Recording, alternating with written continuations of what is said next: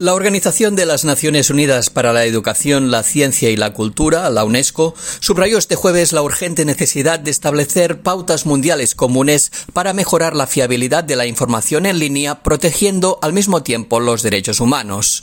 Esta es una de las reflexiones que produjo la conferencia Internet de Confianza que tuvo lugar en la sede del organismo en París y que contó con la asistencia de 4.300 participantes que debatieron las posibles medidas reguladoras a la actual crisis de la información en línea.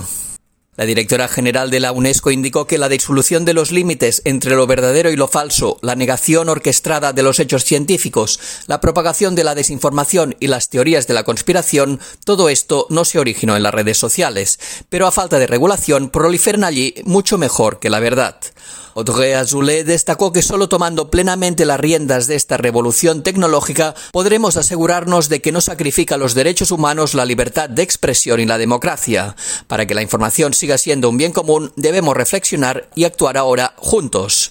La conferencia representa el punto culminante de un diálogo mundial que inició la agencia de la ONU con el objetivo de crear las primeras directrices globales para la regulación de las redes sociales, a fin de mejorar la fiabilidad de la información y promover los derechos humanos en línea.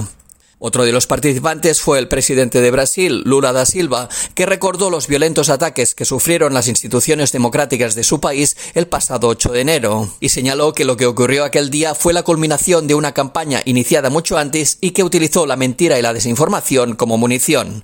El mandatario brasileño añadió que en gran medida esta campaña fue gestada, organizada y difundida a través de plataformas digitales y aplicaciones de mensajería.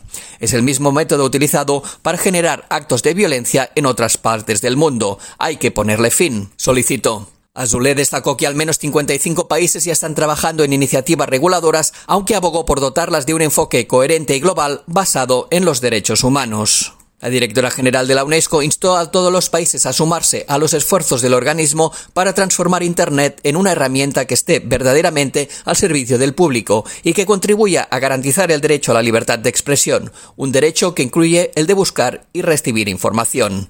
La UNESCO presentará las directrices el próximo mes de septiembre. Jordi Trujols, Naciones Unidas, Nueva York.